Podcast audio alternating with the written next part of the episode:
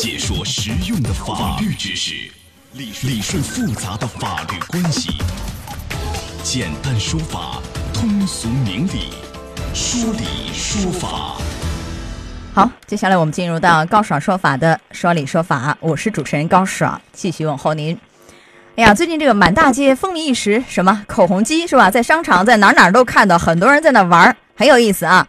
十块钱一局，然后你可以挑战三关，有机会赢得所谓的大牌口红，吸引很多人。但是你知不知道，这里面有很多套路，可以说满满都是套路啊！他那个中奖率后期可以随意调，你很难中到。另外一个所谓的专柜正品是真的吗？啊，打一个大大问号，有可能不知道从哪儿来的。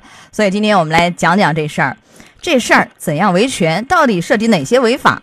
好，就此请到的嘉宾是江苏赵邦律师事务所的马红军律师。马律师您好，高老师好，各位听众下午好，欢迎您做客节目。有市民短短的花了十几分钟，几百块钱，啥也没中着。然后呢，有记者就有点怀疑，就是问这事儿口红机到底是怎么控制的？他就在那个电商平台上找到一个卖家卖口红机的，商家表示呢，口红机这游戏难度啊，可以自己去调控。你比如说，买家如果难度设置为五十比一，玩五十次只有一次出口红啊，然后你还可以调到什么一百比一或者更高，随你调，你想调多高调多高，这就很吓人。这样的一种随便后期调作弊是吧？可以操控的，呃，涉嫌什么样的一些行为？诈骗，还有什么作弊、赌博的问题？您都分析一下。像这样一个口红机啊，它首先可能涉嫌的就是一个消费欺诈问题。花了几百块钱，可能一次都中不到，中奖率比如说是一比五十或者一比一百，那么实际上这个东西应该是告诉消费者的，让消费者有个心理预期，但是没有一个商家，没有一个口红机是会明示告诉大家的，所以这里面就可能会存在一个消费的欺诈，嗯，商业行为消费欺诈，然后这个是退一赔三，对。我找那个口红机，问题是你能找到那个口红机的卖家吗？他放那台机器在那儿，人跑了，这个后期能不能找到？然后你说我没中着。我花了几百块钱，我有那钱，我都能买一支大牌口红了。你看我白花了。然后听那个节目说你们后期调，你以这样的理由就能就能来主张这个退一赔一欺诈的问题吗？维权？这是一个方面，最简单的一个方式是关于这个口红机里的口红的真假问题。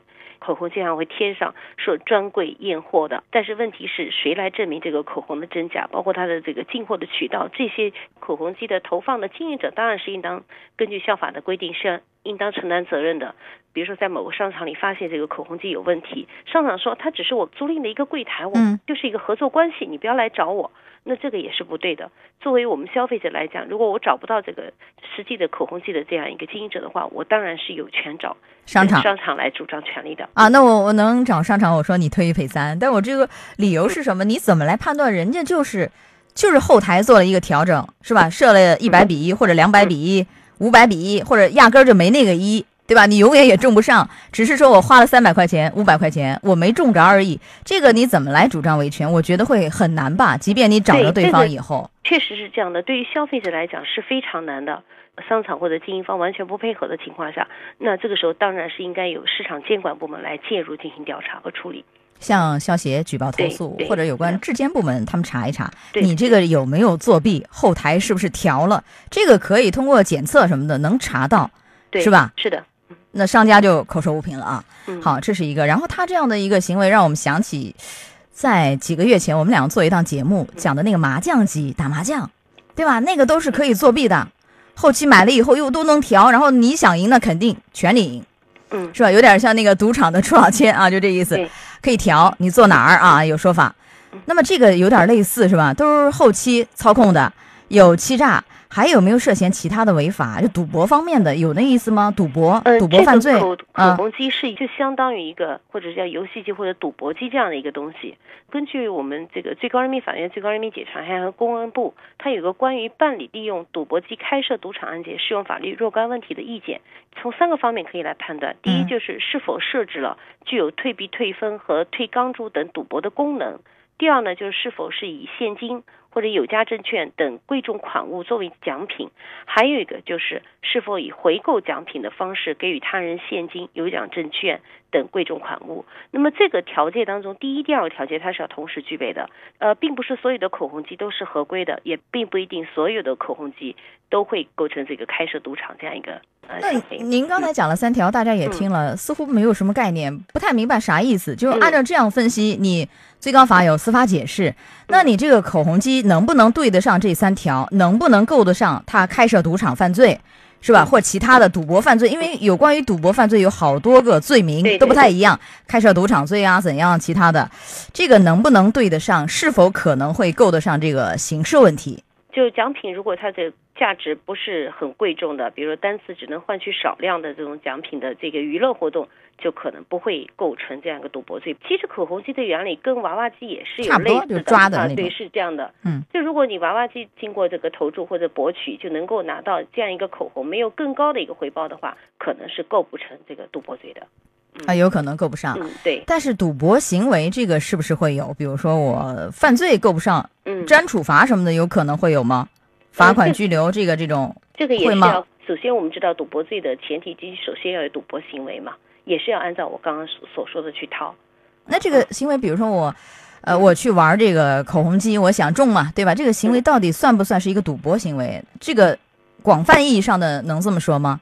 广泛意义上应该说它不算是一个赌博行为，但是可能不嗯仅有口红机，还有线上的一些口红机的程序都已经出来了。那么这个就有可能会涉及到，当它变成一个线上的一个游戏的时候，里面有一些封闭啊，或者有一些赌博的这种行为，可能就会沾上。这个就要具体的根据某一个行为来进行分析了。这个简单的不能说一定涉嫌赌博犯罪，口红机。但是您说那种有的在微信上玩的是吧？手机上、网上、线上玩的小程序线上的还是是吧有可能涉及的，因为它这样更隐蔽。就比如说口红机，最多就是一个口红的这个奖品，但是线上的有很多程序，最后到底给予的回报是什么，是很难认定的，而且这个隐蔽性更强。嗯好，来说到这儿，我们稍事休息一下，马上回来。高爽说法正在直播，高爽制作主持。